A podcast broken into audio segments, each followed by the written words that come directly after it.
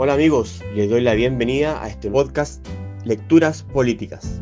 Acá leeremos y discutiremos diferentes libros importantes en la historia del pensamiento político liberal.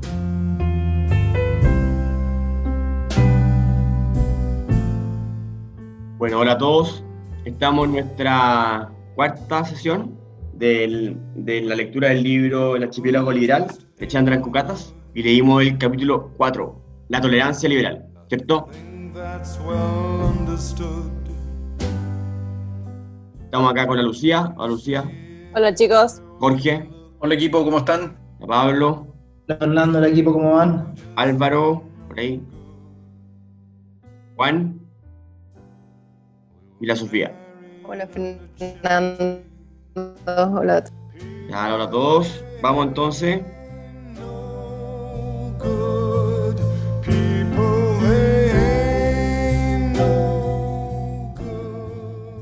Eh, a este capítulo lo que hace Cucatas es explicar un poco qué, qué considera él, a qué se refiere con la tolerancia, que está defendiendo como principio fundamental de, que mm, debería regir una sociedad libre, ¿cierto? Eh, recapitula un poco, como siempre, dice que, que, la sociedad libre tiene que ser una sociedad que esté fundamentada en la tolerancia y no en la justicia, y desde esa perspectiva empieza a, a responderle a las teorías de Rawls, Kimlicka y Fitzmaurice. Bien, de ahí se refiere más bien a, a lo que dicen estos autores liberales justamente respecto a la tolerancia. ¿ya? Parte con Rawls. El primer, primer, capítulo dice la tolerancia es la mirada liberal contemporánea. Eh, yo, yo, quisiera comentar más que nada como a, nivel general, el, el, capítulo en el fondo lo que trata de hacer eh, es como un poco dejar en constancia que, que la mayoría de los liberales entienden la tolerancia, pero basándose con un, con un presupuesto moral. Entonces, son, son unas formas de la tolerancia limitada. Entonces, lo que dice eh, es que si en el fondo nos tomamos la tolerancia en serio y la llevamos a su, a su máxima conclusión, a su última conclusión, eh, los liberales se quedan cortos un poco en, en, la, en la forma de tolerancia que promueven porque siempre, siempre tienen un, presupuesto moral o, jurídico o de justicia detrás de ese concepto de tolerancia que hace que no sea una tolerancia radical. Y lo que él propone en el fondo es una tolerancia radical. Lo otro, lo otro ahí, complementando lo que dice Pablo, de alguna manera lo que, lo que el autor trata de, de establecer es la tolerancia entendida como un principio que no está subordinado a otro principio y a partir del cual entonces se sustenta este, este archipiélago eh, de, comunidades. Y de alguna manera lo que él plantea es que los liberales parten del supuesto que él considera errado, de que hay un punto de base, una especie de mínimo, si queremos llamarlo así, una especie de, de, radier moral desde el cual la tolerancia se puede conformar. Y él de alguna manera muestra o explica cómo ese supuesto lleva a situaciones donde eventualmente la tolerancia misma puede ser pasada a llevar o la propia libertad individual y de conciencia puede eh, ser pasada a llevar y por lo tanto él se, se, propone hacer esta defensa de la tolerancia como el valor supremo a partir del cual establecer eh, una sociedad más armónica, como él mismo plantea. Claro, dice por ejemplo, da ejemplos del de, mismo Santo Tomás, quien está en contra, o sea, está a favor de la intolerancia, por ejemplo, eh, justificando matar a herejes. Eh, luego a Rousseau, quien eh, también habría estado en contra de la tolerancia, a pesar de que, claro, a pesar de que estaba preocupado por el tema, decía que había que matar a todos quienes no había que tolerar en el fondo, pero más bien a todas las sectas que ofreciesen un cierto tipo de salvación, que estuviesen fuera de la iglesia. Y lo mismo Rawls, que, que explica que dentro de su teoría, teoría de la justicia tiene que, estar, tiene que estar explicada la tolerancia a quien disienta de esa, de, esa teoría. Todos, como dice Pablo, poniendo el límite a la tolerancia. Hay, incluso cita Rawls, si una religión se le niega su expresión plena, esto tendría que ser en virtud de que se estarían violando algunos de los principios de Rawls, eh, que son los, los dos principios y todo eso. Cucatas parte aquí haciendo el análisis, primero cuestionando la idea desde el punto de vista de otros autores liberales de una eventual moralidad común y aborda de alguna manera el problema que, se, que por un lado se ve afectada la autonomía y por otro la, idea de la neutralidad, como dos elementos que están en juego en, los, en general en el argumento liberal en favor de la tolerancia, y entonces él, desglosa ese análisis y ahí, bueno, va, mencionando un poco la postura de algunos otros pensadores, pero ese es el eje de la primera parte del, del capítulo, en el fondo, él tratando de mostrar cuál es la eh, postura de la tolerancia desde el punto de vista liberal más predominante y cómo y por qué él de alguna forma busca una alternativa. Eh, y hace una pregunta, que es como, considerando que hay distintas moralidades, ¿cómo podemos eh, defender eso? Claro, usa, de cierta manera, podríamos decir que usa como la idea del, escepticismo radical de Hume, o esta idea como de cuestionar los preceptos epistemológicos que también sigue Hayek de Hume, y decir, bueno, si, si, si, no hay un último sustrato moral en el cual todos este, podemos estar de acuerdo, entonces la, la tolerancia radical implica no, no suponer esa, ese sustrato moral e imponer ciertos límites a la tolerancia, que es como el, desafío que pone eh, Gukatas intelectual en el, en el, capítulo. Claro, claro, que es como la, la pregunta, ¿cómo llegar a un compromiso moral considerando estas, estas divergencias morales a la vez? Claro, está en contra se plantea inmediatamente en contra eh, establecer ciertos tipos de educación mínima dirigida del Estado. Eh, y ahí critica a los filósofos que, que, en el fondo también dentro del mismo rollo de la teoría de la justicia eh, fundamentan todo, toda su teoría de la justicia dentro del, del, principio de autonomía, ¿cierto? Que habría que, que, habría que, que habría un poco que ilustrar a los jóvenes, a los niños, ¿ya? Y, y darle el mayor nivel de autonomía al ser humano. Y eso, a Pucatas, vendría siendo eh, inaceptable dentro de su teoría de tolerancia liberal.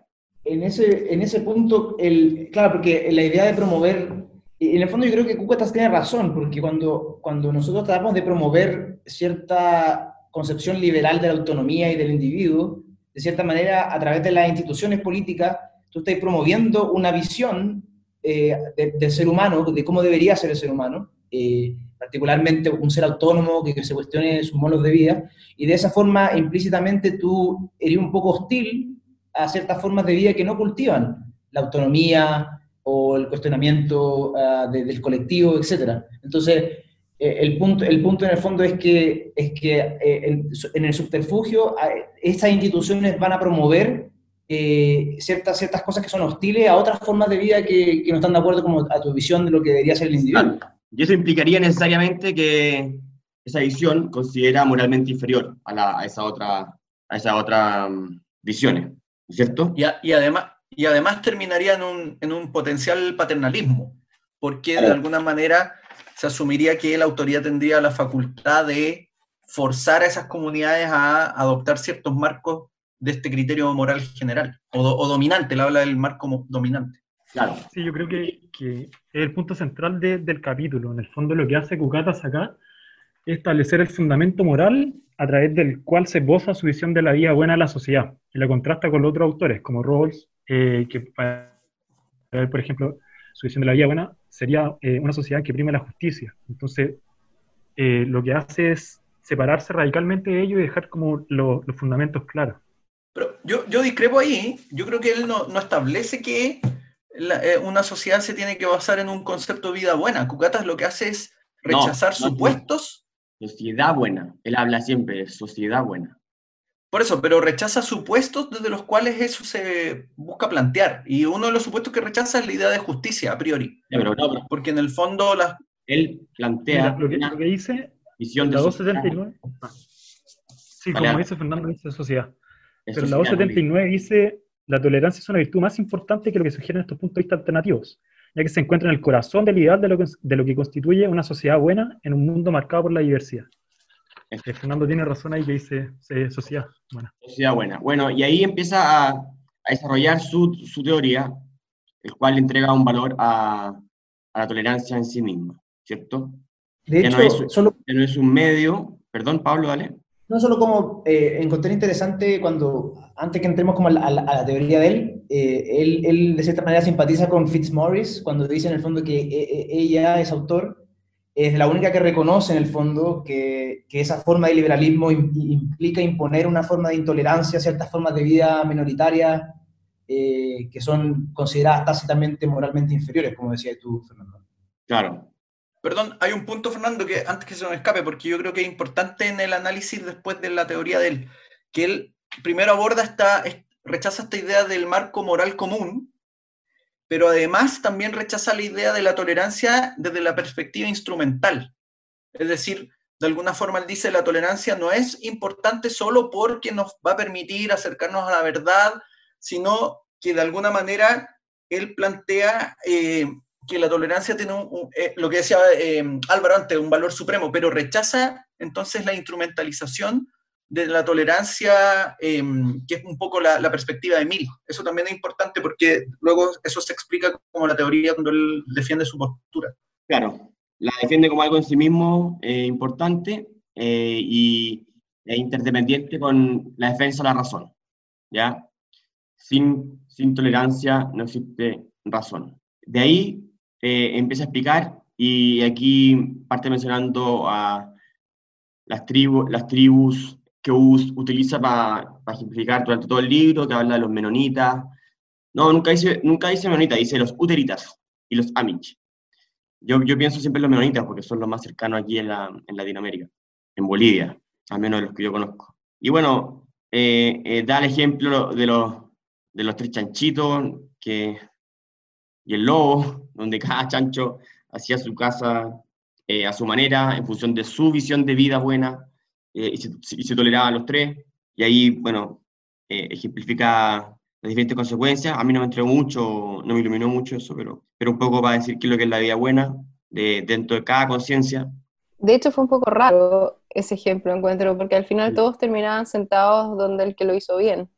Claro, yo tampoco lo, le encontré mucha utilidad, pero, pero claro, lo importante ahí era que se dejase eh, eh, libre a cada uno eh, vivir su vida y, que, que lo, que ocurriese, que lo hubiese hecho mejor y aprender las circunstancias, algo así, como yo lo entendí muy bien, como una perspectiva como histórica, porque era, esta cultura era media estática, pero bueno, después, después critica, hace unas críticas, o sea, responde críticas. La primera es que tolerar cierto grupo, Lucía, perdón, ¿quería decir algo?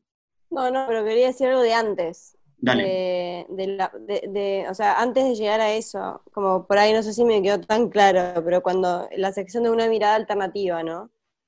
Cuando él habla de, cuando muestra cuál es el fundamento de la tolerancia, ¿por qué la tolerancia? Él dice, la tolerancia es importante, en parte porque verifica o contrarresta la certeza moral, ¿no? Y ahí sigue, ¿no? Si estamos convencidos de la corrección de nuestras creencias o de la, o de la inmoralidad de las prácticas de los demás, tendremos menos razones para tolerar aquellas, aquellos cuyas creencias o prácticas difieren de las nuestras.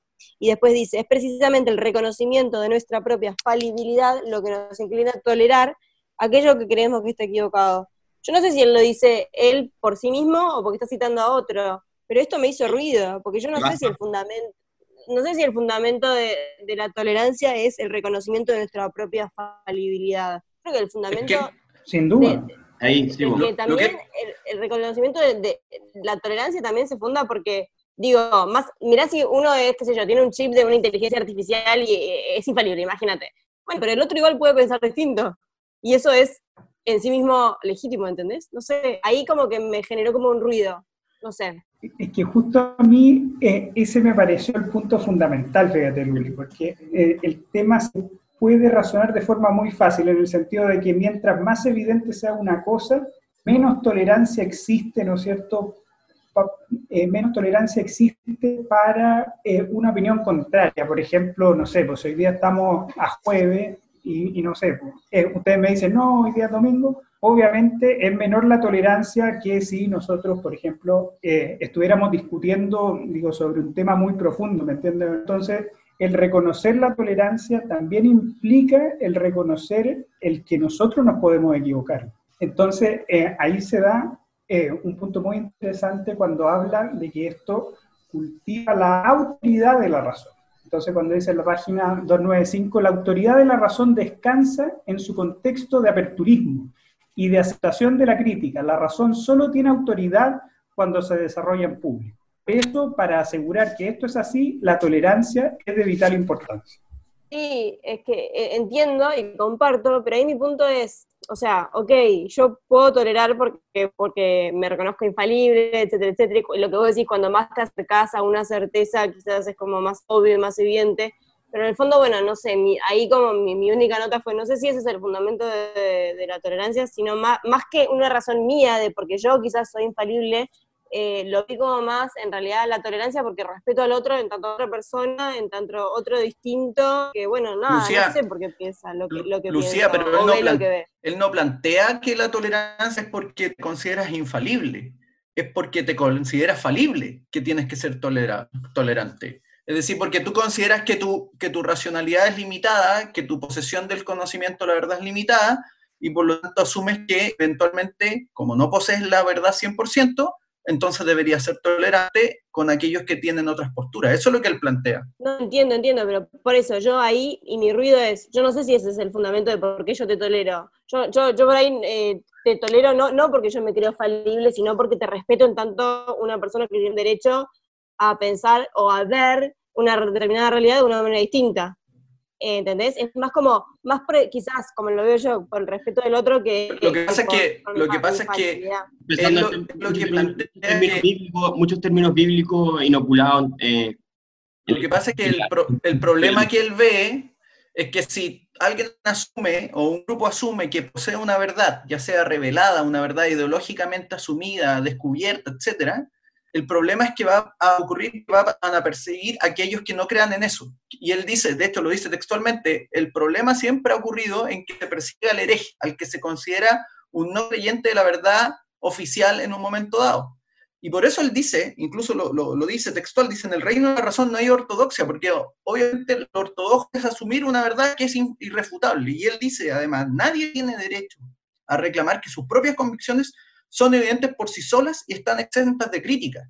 Y es lo que dice Juan, en, en el fondo todas las convicciones tienen que estar sujetas a la crítica, eh, y eso es la defensa de la razón pública, por eso eh, cita Kant en ese Sí. caso, y por lo tanto la tolerancia parte de esa, de, eso, de esa humildad, ¿te fijas?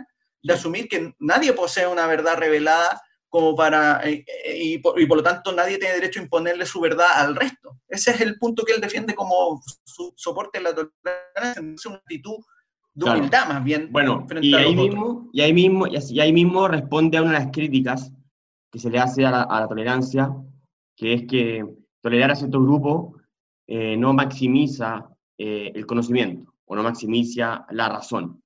¿Ya? Y aquí habla, empieza a hablar mucho del, del public reason en inglés y ra- razón pública eh, o ámbito público, se traduce aquí en el texto, eh, porque son, son argumentos que diferentes filósofos lo usan y específicamente Rawls y pero él, él, él está peleando contra ellos. Y entonces dice, oye, bueno, si tolerar a cierto grupo eh, no maximiza la razón, Coca te dice, me da lo mismo, si yo, yo, la tolerancia no, no se valora, no se tiene que, eh, no tiene que existir para maximizar la razón. Existe, ya lo acabamos de decir y repetir varias veces, porque tiene valor en sí misma, ¿no? ¿ya? Así que avancemos entonces persuadiendo, no intolerando.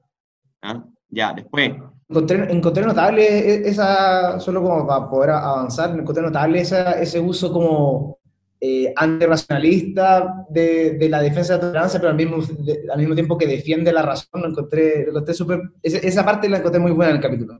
claro, Es una, es una razón eh, como es hayekiana en el fondo, es como un reconocimiento de la razón, pero también de sus limitaciones. mm, Yo creo que a eso es un poco el, el fundamento, es decir, tenemos una capacidad de razonabilidad, tenemos una capacidad de raciocinio, de conocimiento, pero también eso es limitado entre los seres humanos y por lo tanto, a partir de eso, reconocemos que la búsqueda es de la verdad o del conocimiento está también de alguna manera eh, extendida en todos los, en todos los individuos. De ahí critica, o sea, responde a una crítica que, que dice que no, no se debe aceptar grupos que no se cuestionan la vida, ni la verdad, ni, ni, todo ese tipo de cosas.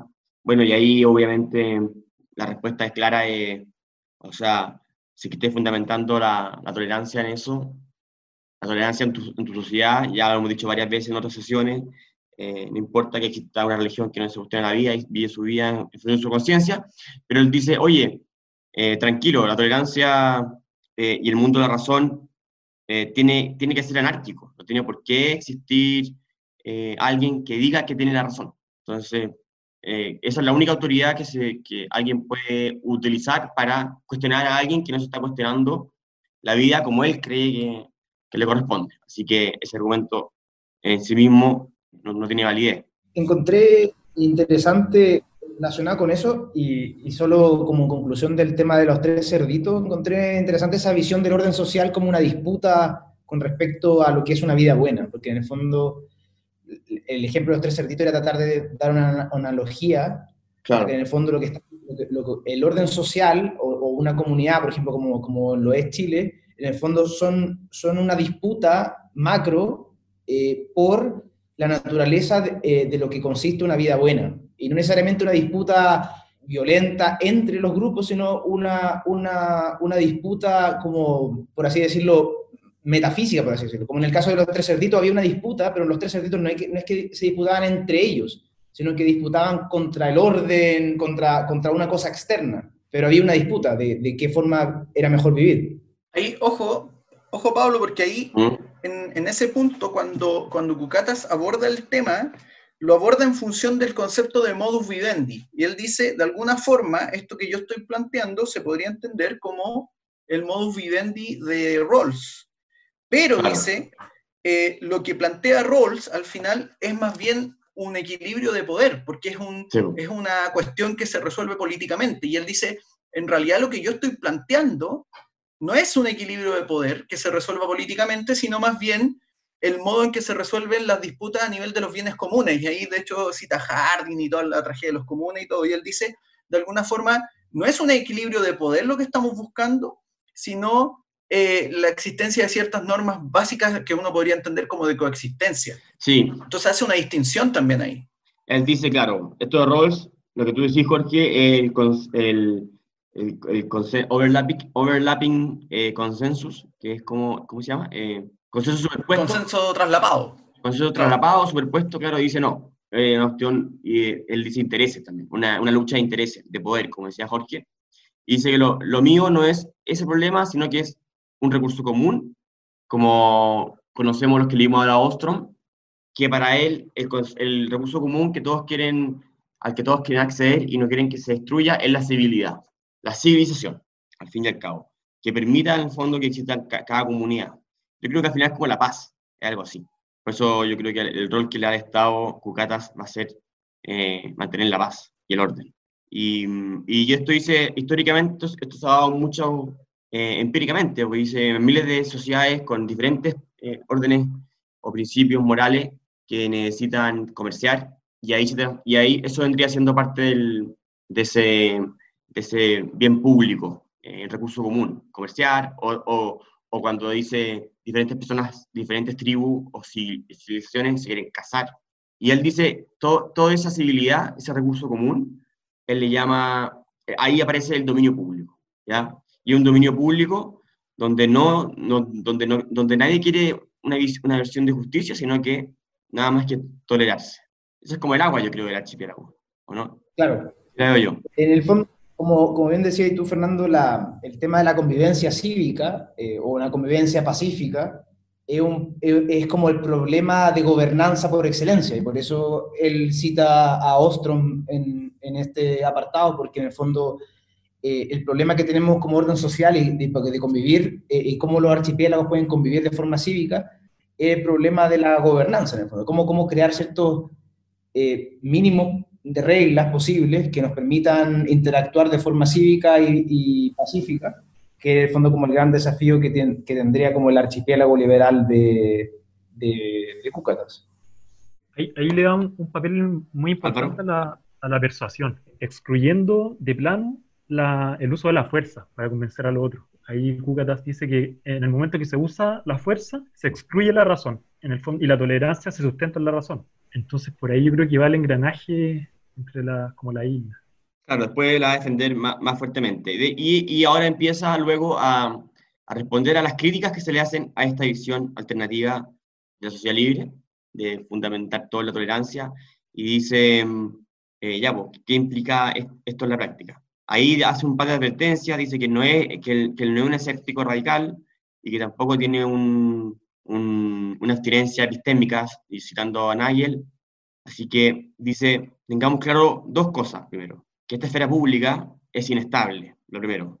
Eso yo también lo veo como, la perspectiva también, que lo dijimos la sesión pasada, que es una perspectiva eh, de historia de la evolución de los seres humanos, así, de los animales, como que te ayuda a entender que todo esto va cambiando. Yo creo que esa perspectiva es vital para que este libro tenga sentido. Bueno, y, también que, que, la esfera pública eh, eh, es una, más que explicar los límites del Estado, lo que explica es cuánto le atañe en la sociedad civil.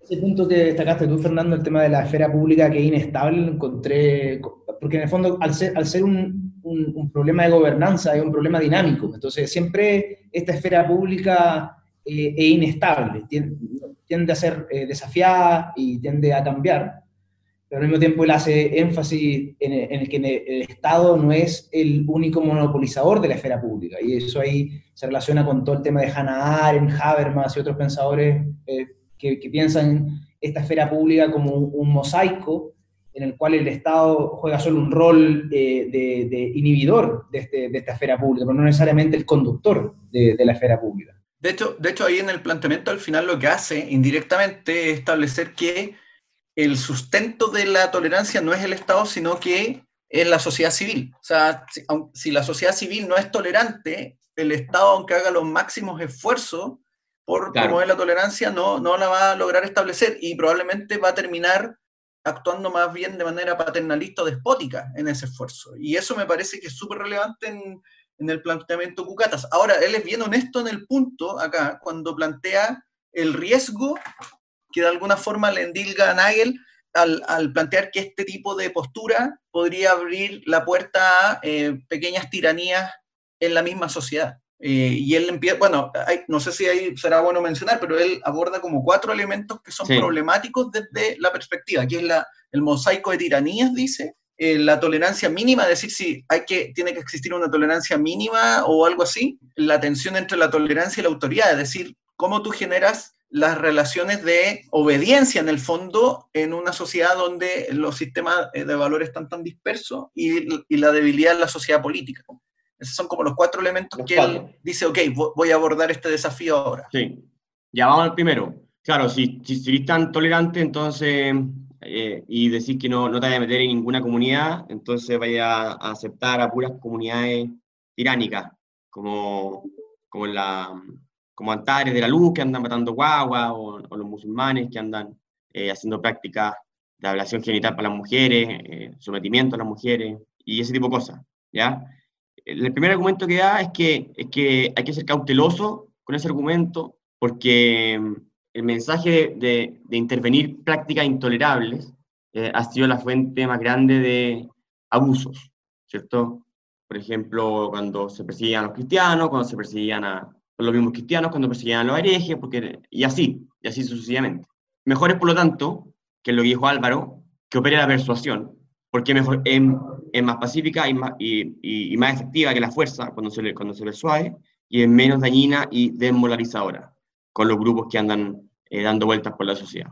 De hecho, en ese punto, en este punto de, con respecto al mosaico de tiranía, en el fondo ahí está como el gran debate del mundo liberal, que en el fondo algunos liberales ven, ven al individuo amenazado por las comunidades más pequeñas, mientras que los otros ven al, al, al individuo amenazado por el Estado, ¿no?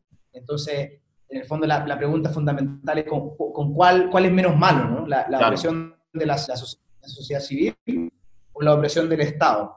Y yo creo que eh, Cúcatas hace como una, una, una, una, economía política de esta, de esta, comparación y obviamente la presión del Estado es infinitamente más peligrosa por los argumentos que, dio, Fernando, en el fondo que eh, el, el, creer que uno tiene monopolizado el poder de cuáles, cuáles cosas se pueden permitir o no, te permite eh, hacer excusas para atacar a cualquier tipo de minoría después. Claro, porque, porque la probabilidad de que la opresión venga desde el Estado o que ocurra en una minoría es igual de grande. Entonces, si estamos preocupados de, la opresión, deberíamos ser simétricos en nuestro comportamiento. Tolerantes, por lo tanto. Pero, pero igual a mí, o sea, yo, claro, entendí ese punto, pero no, no, como que no me quedó clara cuál es su visión. ¿Qué pasa, o sea, en el caso concreto, quizás porque, no sé, por ahí me salté, no sé, esa parte, pero ¿qué pasa, por ejemplo, con el caso de los testigos de Jehová, de lo de los chiquitos? ¿Qué, ¿qué se debería hacer? Aquí los según él. o sea, a los padres para aplicarle sus creencias de que en realidad a los chicos no hay que hacer transfusión de sangre. Esa es su postura, digamos. Sí. Ok, perfecto. De hecho, Esa parte dice, no me había quedado clara. cita ahí una, una secta que yo no conocía, no sé si secta religión, la ciencia cristiana, que tienen una serie de prácticas eh, médicas eh, extrañas, o a las que se oponen, y dice que, están, y, y dice que todos los que pertenecen a ese, a ese credo eh, viven menos, son menos, son menos sanos que los otros occidentales con los, con los que se comparan. Eh, y dice, bueno, hay que dejarlo, hay que persuadir. Interesante, pero, pero, pero polémica esta parte. Pablo, Claro, no, lo que pasa es que está el, está el primer argumento de descentralizar el poder, ¿no? Que es como el, el- el Mm. descentralizar la autoridad es buena para proteger al individuo. Después está segundo el, el argumento de la persuasión, y el argumento de la competencia entre los archipiélagos. Y, y también tercero, eh, habla de que en el fondo estos archipiélagos eh, que pueden ser intolerantes están metidos en otro set de reglas que hacen que no sean tan intolerantes como nosotros creemos en el abstracto. Porque en, el- en- en la pizarra, claro, nosotros podemos creer que van a haber estas comunidades que se van a comer a las guaguas, pero en la práctica, porque, porque son comunidades que están anida- anidadas en otras comunidades, o, o que deben interactuar con otras comunidades económicamente y políticamente, esas, esas, esas comunidades no van, a, no van a surgir en el fondo, en la práctica, porque Sí. eh, las- que le van, a, le van a hacer el contrapeso. hay otra fuerza. Eso lo dice después, cuando pelea con Barry. Sí, de hecho lo menciona ahí porque es el tema de los costos. El Sí. costo de, Pero vamos, en el fondo, mantenerse orden, alineado orden. con... para que nuestros auditores mm, no se pierdan. De ahí pasa al... En el fondo acá dice que, dice que tiene que haber persuasión, ¿ya? Y porque porque dice que la fuerza es muy, es muy dañina. Y además la fuerza puede venir del, del Estado, que es la fuente más grande de histórico de abuso en la historia. Eh, después, hay la otra- crítica es que eh, esto, implica un nivel mínimo de tolerancia porque, porque habría, habría algo así como un mínimo moral, ¿cierto? Bueno, acá Cugate dice que, dice que no, no debe existir ningún tipo de autoridad moral. Entonces, por los argumentos que hemos dado infinitamente, entonces dice que esa cuestión es indefendible. Dice que si se le, no, es necesaria, porque nadie tiene autoridad moral para venir a decir qué es lo correcto o lo incorrecto. La libertad de conciencia implica respetar al disidente, como también al que se quiere quedar dentro, ¿ya? Eh, y después dice que los derechos civiles básicos, que vendrían siendo como algo así como unos mínimos morales, no sirven de nada para aumentar o, o disminuir el ser más abierto al diálogo o investigar o, llegar a la verdad.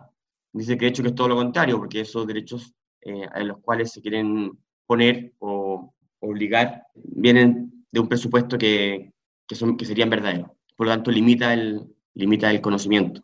No sé si quieren decir algo. ahí, ahí también hace como una apelación al tema de la competencia, cuando dice, si esa mayoría, a través de esa mayoría se debilitase el esquema tradicional, la 319, perdón, eh, el esquema tradicional de la religión y los valores fuesen reemplazados, por ejemplo, por el caso del cristianismo, dice, podemos decir que el cambio sería aceptable en la medida que sería la victoria de la razón y no de la fuerza a través del proselitismo, en el sentido que si la, si la libre competencia entre los archipiélagos eh, se, se, se, la balanza se, se, va hacia una, entonces es, es, mejor que sea así a medida que eh, está relacionado con la conciencia que forzarlo a, a, los demás con el proselitismo.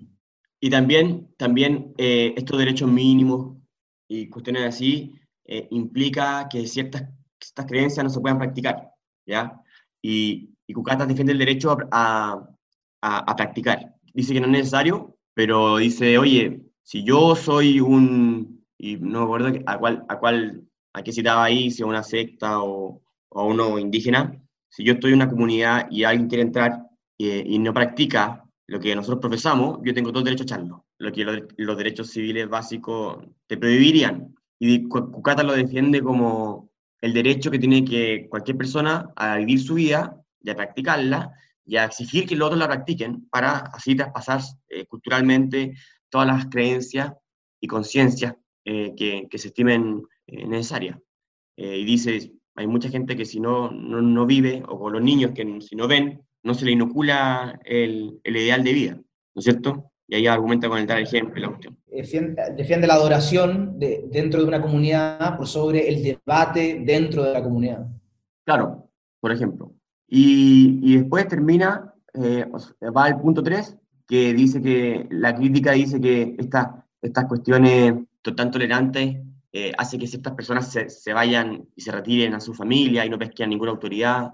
Y Cucata dijo algo que me dio mucha risa, porque yo siempre lo he pensado, es que es que da lo mismo, porque sean, dice, da lo mismo, que lo hagan, que sean ermitaños. Y dice, van a ser súper poco, van a ser súper poco, porque el ser, humano es eh, esencialmente social, entonces es muy poco probable que alguien tenga la fortaleza mental o el mismo corporal para vivir solo o aislarse. Así que dice, una preocupación que es real, pero que no se preocupen tanto porque van a ser pocos. Además, Fernando ¿Mm? dice que el costo en términos de la protección legal sería elevado, porque él dice, de alguna manera quedarían sin la protección de una comunidad legal al, alejarse, y por lo tanto el costo haría mucho más, eh, al ser elevado el costo de alejarse, es, eh, sería muy poco probable que una comunidad completa se alejara de los marcos de la sociedad superior, por ejemplo. Claro. En la página 323 dice, al repudiar la autoridad, se negaría entonces a sí misma la protección de cualquier comunidad legal.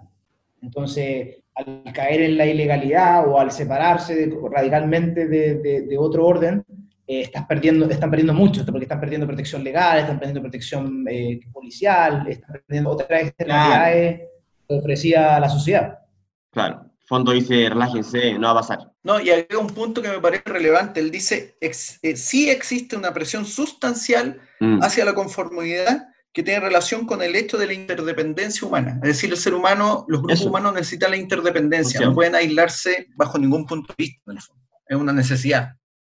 Y claro, y tampoco, lo, y tampoco Cucatas defiende que eso ocurra, o sea, como que le gusta. Dale, Lucía. No, no, digo que como que habla de la fuerza moderadora.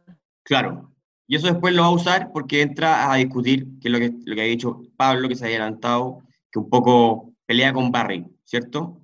Que esto implica un, que esta tolerancia radical implica un, un archipiélago de tiranías, ¿ya? Bueno, acá discute un poco lo que ya dijimos, eh, y, y, dice Cucatas que, que, que, lo que tú dijiste, Lucía, que la fuerza moderadora de la presión social eh, dice que es mejor en el fondo que la fuerza eh, riesgosa de un ente todopoderoso que utilice la fuerza. Es una defensa de la persuasión, al riesgo, y algo así, ¿no? Que, Sí, en, la página 339 dice, sin embargo, la posición tolerante reconoce que es posible que algunas asociaciones pueden practicar y defender prácticas que son perjudiciales para los niños o para individuos débiles y vulnerables, pero confía en que hay una fuerza moderadora que marginará esta forma de actuar, gracias a las presiones de la asociación civil más general que inducen a un mayor grado de conformidad con los estándares sociales, como que al final un poco se va equilibrando, digamos. Porque acuérdense que como el, el modelo implícito de sociedad que tiene Cucatas es un policentrismo, en el cual estas comunidades están anidadas en otras formas más grandes de comunidad, entonces por lo tanto eh, están compitiendo a nivel eh, horizontal y al mismo tiempo se tienen que, se tienen que eh, adecuar a cierta eh, regla a nivel vertical y eso está generando un, doble efecto eh, en el policentrismo para que se conformen y no se, y no se pongan locos poniendo, comiendo guagua, por ejemplo. Claro. Pero en el argumento de la persuasión, encuentro yo, o sea, yo me quedé súper corta, porque no, no lo argumenta en base a la persuasión, solo funciona con una educación parecida. Y dice, si los papás no quieren mandar a sus hijos al colegio, que no lo hagan. ¿Cómo vaya a persuadir a alguien que no entiende, que no razona, que los demás? Por eso en su tema, la persuasión, como que lo dio por aceptar a cualquier persona. No, pero sí. estoy mal, no sé. El tema de la persuasión, él, claro, trata un poco el tema de los niños eh, y habla en, el sentido del involuntario y el voluntario, quien está dentro o no de una sociedad. Yo también creo que, yo creo que es lo más difícil de, de, de defender pero tampoco tenemos mucha evidencia empírica como para comparar, porque eso teóricamente funciona simplemente porque las personas irían. Lo importante es que las personas se puedan ir y que puedan llegar. Entonces él dice, las comunidades van a ser importantes en la medida que más personas empiecen a, pertenecer a ellas empiezan, y empiezan a unirse. Eso también juega un poco en contra con, con estas sociedades, por ejemplo, el catolicismo, yo estoy seguro de que una de las razones por la cual fue tan grande es porque tenía miles de hijos. ¿Cachai? Entonces, todas estas sociedades que no se cuestionan o, tienen verdades reveladas, también se van multiplicando por ese tipo de razones. Entonces, eso es, de los más, de las tensiones más difíciles, yo creo que, de agarrarle a cucatas. Perdón, Pablo. No, que de hecho él reconoce que, que, esto no es un nirvana. En la 329 él dice, Sí. sería un error esperar que esta forma de sociedad libre no haya opresión. Eh, y, o por supuesto que va a haber opresión, dice, dice. Lo, lo- lo- valioso es que, uno, esa opresión va a estar descentralizada y, y fragmentada. Claro. Dos, esa, esa, esa opresión va a estar en competencia en el tiempo, es decir, es dinámica. Y tres, eh, mientras se ve la libertad de, de salida, eh, esa opresión puede ser contrarrestada a través de tanto por fuerzas internas como por fuerzas externas del sistema. Claro, esto lo hice cuando, cuando empieza a ver, a- esto antes lo estaba, estaba peleando contra Barry, que le habría dicho que su teoría era perversa, ¿ya? Y, y después empieza a discutir con, con Young, es mujer creo, Young, la vio Young, que de- de- defiende las políticas de la diferencia. Y ahí un poco se tira en contra de, de que, de que, porque Bucatas, esta, toler- esta- esta- tolerancia es tolerancia de la, de la indiferencia o de la renuncia, ya no me, no acuerdo cómo le llamaba, porque aquí, aquí no, no lo recapitula. Pero Yang dice que ignorar al diferente es oprimir. Y ahí empieza a hablar de la opresión, como tú dijiste, Pablo. Dice que la opresión es una opción que existe, que va a existir siempre, y que él no está diciendo que con su teoría se va a eliminar la opresión, sino que simplemente es lo que tú dijiste, Pablo. Empieza a ser eh, menos centralizada, por lo tanto menos ah, anuladora de, de la sociedad. Jorge. Un punto, en- en- porque lo que plantea con Yang, y que me parece que es, es relevante, sobre todo la discusión pública hoy día, es que de alguna forma el argumento Yang es que la neutralidad liberal y en el fondo la tolerancia liberal eh, de alguna forma encubren lo que ella define como sistemas de opresión o, opresiones eh, de, los, de los oprimidos, los subyugados, y de alguna forma ella dice que los encubre.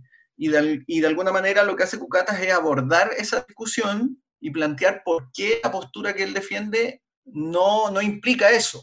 Eh, y de alguna manera Jan, claro, extiende la idea de la opresión y plantea que estaría encubierta bajo esta eh, tolerancia liberal o esta neutralidad. De hecho, como que eh, saluda que la igualdad ante la ley de alguna forma lo que hace es eh, de alguna forma ocultar o, o, o distorsionar la opresión que existe realmente en, en, algunas situaciones. Y él eso lo aborda acá en, este, en ese punto, abordando la discusión sobre, sobre la, la, lógica de la asimilación. Lo que ya mm. de alguna forma acusa es que el liberalismo busca de alguna forma o la exclusión de los grupos distintos o eh, una asimilación. Y en el fondo lo que dice Cucatas es que al liberalismo desde esta perspectiva le da lo mismo, la asimilación, eh, si funciona o no funciona, porque hay distintas formas en que se produce la asimilación. Pero ahí pasaste a, a, al otro punto, el, el, punto de la opresión, eh, Yang lo, lo, quiere solucionar dándole derechos a los colectivos y a, y a, los, y a la minoría. Y, y, y, derechos en el fondo que, que, que están por sobre el, el, el, resto, o sea, mayores, mayores, digamos, los privilegios a la minoría. Bueno, y ahí entra toda la discusión de, de, lo que es, de lo que es una minoría, de cuán dinámicas son, de cuán estáticas tienen que quedarse. Y, y, y, Cucatas aboga por eliminar eso absolutamente, porque él dice que no es una opresión, dice que hay minorías que no quieren siquiera que los pesquen también, además. Entonces, esto de andar celebrando las minorías porque son minorías o porque son diferentes, es, es lo contrario a la igualdad de la ley. Y, y por todo lo que, lo, lo, lo, que dijimos de la que tampoco de oprimir es ser indiferente. Luego va a la asimilación, que es la otra crítica que hace ya. Dice que, dice que esta sociedad o esta tolerancia lo que hace es encubrir una asimilación, así como antes encubría una opresión, acá busca asimilar culturalmente a todas las minorías dentro de la, la mayoría. Bueno, Bucata dice el, mejor argumento teórico, creo yo, que es que esta cuestión no, no favorece a la asimilación, pero tampoco está en contra. Y acá, de nuevo, entra el, el, la perspectiva dinámica de historia, que creo que es importante, que es que todas las sociedades son dinámicas y se asimilan unas a otras y las personas eligen asimilarse, otras no, o eligen, eh, y, y, y, todos somos frutos de eternas y infinitas eh, en el pasado eh, mezclas de diferentes culturas.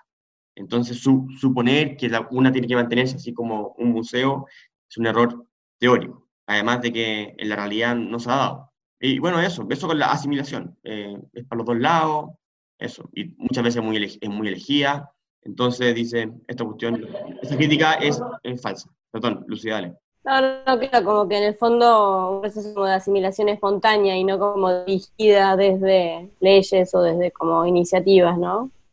Como positivas, mm. ¿eso?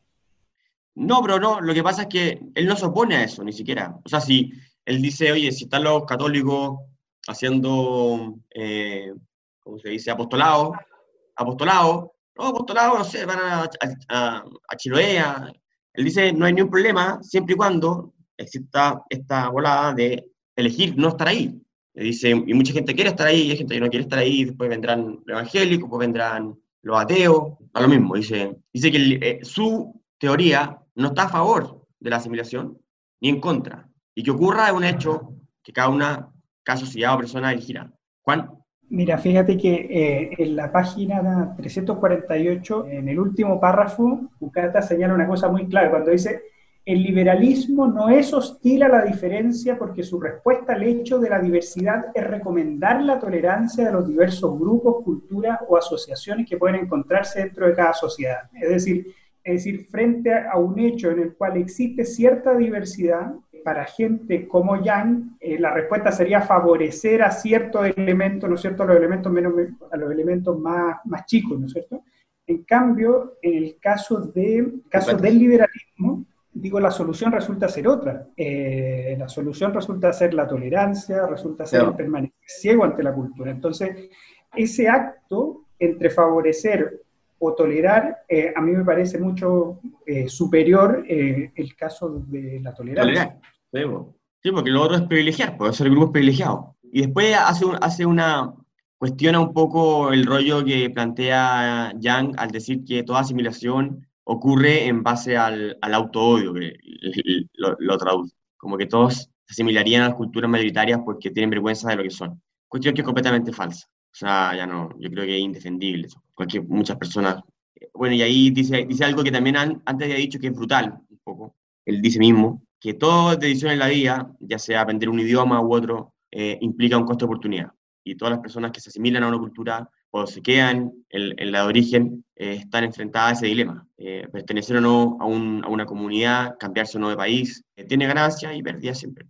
Ese, esa observación la encontré notable en la página 356 cuando dice, cuando hace esa aclaración, ¿no? que muchas de aquellas cosas que ciertos intelectuales entienden como opresión, al fin y al cabo son simplemente costos de oportunidad.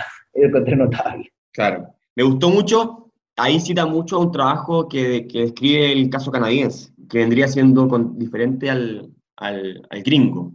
Porque en Canadá está el nivel de exaltación de las diferencias, que se genera un mosaico de sociedades que no tienen relación alguna entre, entre sí, sin embargo la canadiense sigue siendo canadiense. Entonces estas minorías están alrededor y existen y se fundamentan eh, por los privilegios que le otorgan eh, las leyes canadienses, según lo entendí, y terminan sin asimilarse a Canadá y terminan siendo al final minoría y, con menos privilegios, porque tienen menos acceso por cultura, por idioma y cuestiones de, ese estilo. Entonces este gallo, que se me olvidó cómo se llama, decía, en Estados Unidos eso no pasa, en Estados Unidos está todo mezclado y hay diferentes personas que, que surgen independiente de su etnia o raza. Todo esto comprado en Canadá. Ahora, habrá, que ver si es, que es verdad o no, pero está bueno, el, al menos teóricamente, el, el planteamiento. Eh, bueno, y después eh, argumenta en contra de la, la crítica que dice que, esta tolerancia mata a la comunidad política, eh, a la sociedad política. Bueno, aquí se alarga súper harto, pero el, principal punto es que, ¿por qué una sociedad liberal eh, no podría, eh, así como permite sociedades iliberales, como los Amish, los Menonitas o, cualquier otra religión, ¿por qué el Estado no va a permitir que existan sociedades liberales, porque los menonitas dentro de su, de su, de su comunidad no permiten que haya, haya liberales, ¿cierto? Ahora, lo que, lo que le dice Kim Milica, él le dice, por carta, dice, dice, el año 95 creo, dice, oye, ¿por qué si tú dejas a los menonitas que no permitan a, a, liberales dentro, por qué el Estado no va, no va a, a, hacer lo mismo? O sea, no permitir sociedades que sean iliberales dentro de su Estado liberal. Y la respuesta de Cucata es, que, es que el Estado no es, no, no, es, no es la sociedad, sino que el Estado tiene que remitirse a coordinar las, las sociedades. Y dice, oye, si una sociedad, si una sociedad liberal nace dentro del Estado, esa sociedad liberal, o sea, esa, esa asociación liberal, tiene todo el derecho a no permitir menonitas dentro de su, de, su sucesión, pero no el Estado, porque el Estado dice, no es una asociación. Algo así es su argumentación, así la entendí yo, ¿no? No, el, el argumento ahí, claro, es de alguna forma lo que rechaza acá Cucatas, es una idea que es frecuente desde el planteamiento liberal, o, o más bien de los cultores del liberalismo, que es asumir que el Estado tiene una, una especie de, de- de noción liberal eh, propia. Y él de alguna forma dice, no hay ninguna razón para suponer de entrada que hay un nosotros establecido en la forma Eso. del Estado que posee la autoridad. El nosotros, claro. En- y en el fondo el Estado es una estructura institucional que no, no tiene una, una naturaleza eh, o una morfología asociada a algún grupo. Como comunitaria, claro. eso, exacto. Perdón, y a partir de eso él dice, como no existe esta, esta esencia del Estado, una esencia liberal del Estado, ni una esencia de ninguna clase, entonces dice, no, no, no puede derivarse de eso la idea de que el Estado tiene la capacidad o el derecho de tolerar o no tolerar ciertos grupos, que es el punto al que quiere llegar Cu- Cucatas. Claro. Sí, no, no, no, relacionado, no, relacionado con eso, la cita está cuando dice en la 367, no corresponde al Estado determinar qué formas deben tomar las asociaciones que lo componen. El Estado es un acuerdo político que abarca diversas aso- asociaciones, pero no es el creador de las mismas. Más aún Exacto. si hablamos de un Estado liberal, etcétera. Ahí en el fondo, eh, como implícitamente eh, está viendo la concepción del Estado que, que tiene Hayek en la Constitución de la Libertad, cuando que en el fondo es un marco, un marco mecánico de reglas abstractas a través de los cuales es neutro con respecto a la formación de asociaciones que van a emerger. La- si son liberales o iliberales, emerge del- del- de la conciencia de los individuos y eso, eso el Estado tiene que ser neutral al respecto a, a- a qué cosa emerge de, de la, de la interacción de, de ellos. Así con la anarquía de Cucatas. Pero claro, ¿puedo hacer una pregunta? ¿Mm? Porque está- estamos llegando al final, ¿no? Sí, estamos terminando.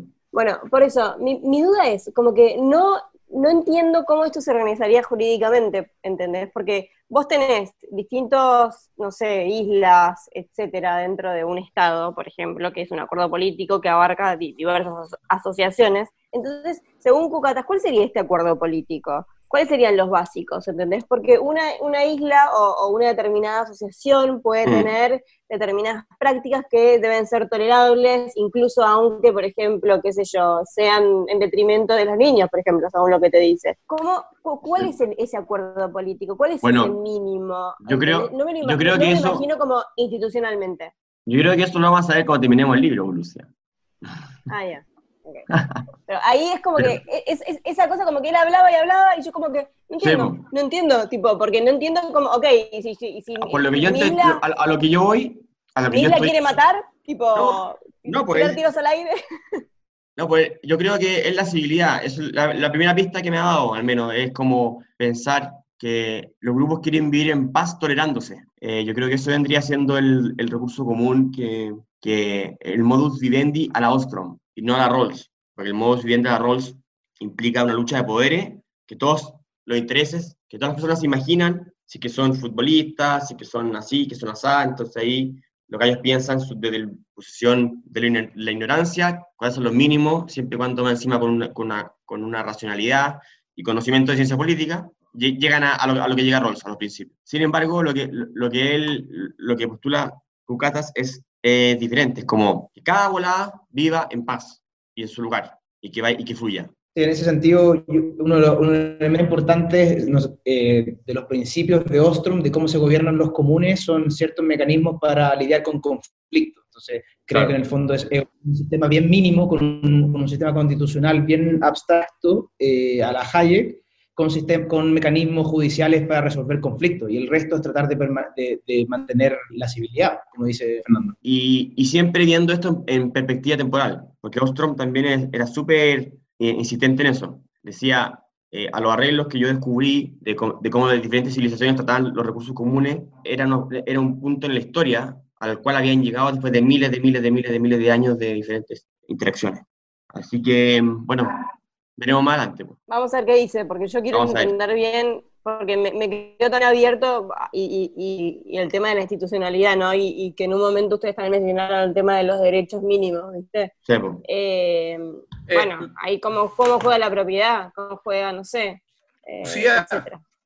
Yo creo que ahí la, la- la perspectiva de Cucatas está muy centrada, eh, presumo yo, en cómo funciona el derecho inter- eh, público, a o sea, privado a nivel internacional.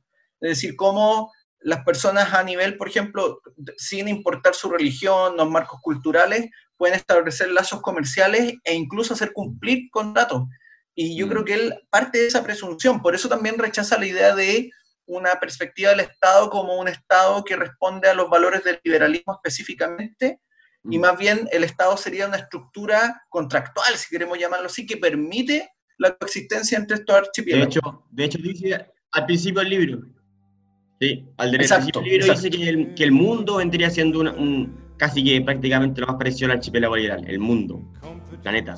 Oye, yo también, eh, también- y él también habla harto de Estados Unidos, porque ahí, ahí compiten los diferentes estados donde las personas pueden ir y salir, correr, correr de un lado para otro. Confederación. Claro. O sea, a Sí, mí eso- es- eso me hace mucho sentido en, en- en- en tributario, ¿entendés? En cosas tributarias, lo de la, la competencia. Ahí me hizo mucho sentido. Sí, todo. pues, pero también eso, eso también implica... No, pero también, tú- yo estoy, estoy pensando en vuelta, pero si uno se puede ir, por ejemplo, pensando de un estado a otro, eh, en un estado, Estados Unidos pueden estar eh, obligando a, a cierto, a cierto tipo de educación y cosas así. Eh, también pueden, puede haber más o menos libertad de culto. Allí así, bueno, infinito cosas. Podemos estar eternamente conversando. Ya, pues, eh, buenísimo. Eh, nos vemos la próxima semana. Ya llevamos más de una hora conversando. Así que muchas gracias a todos. pues.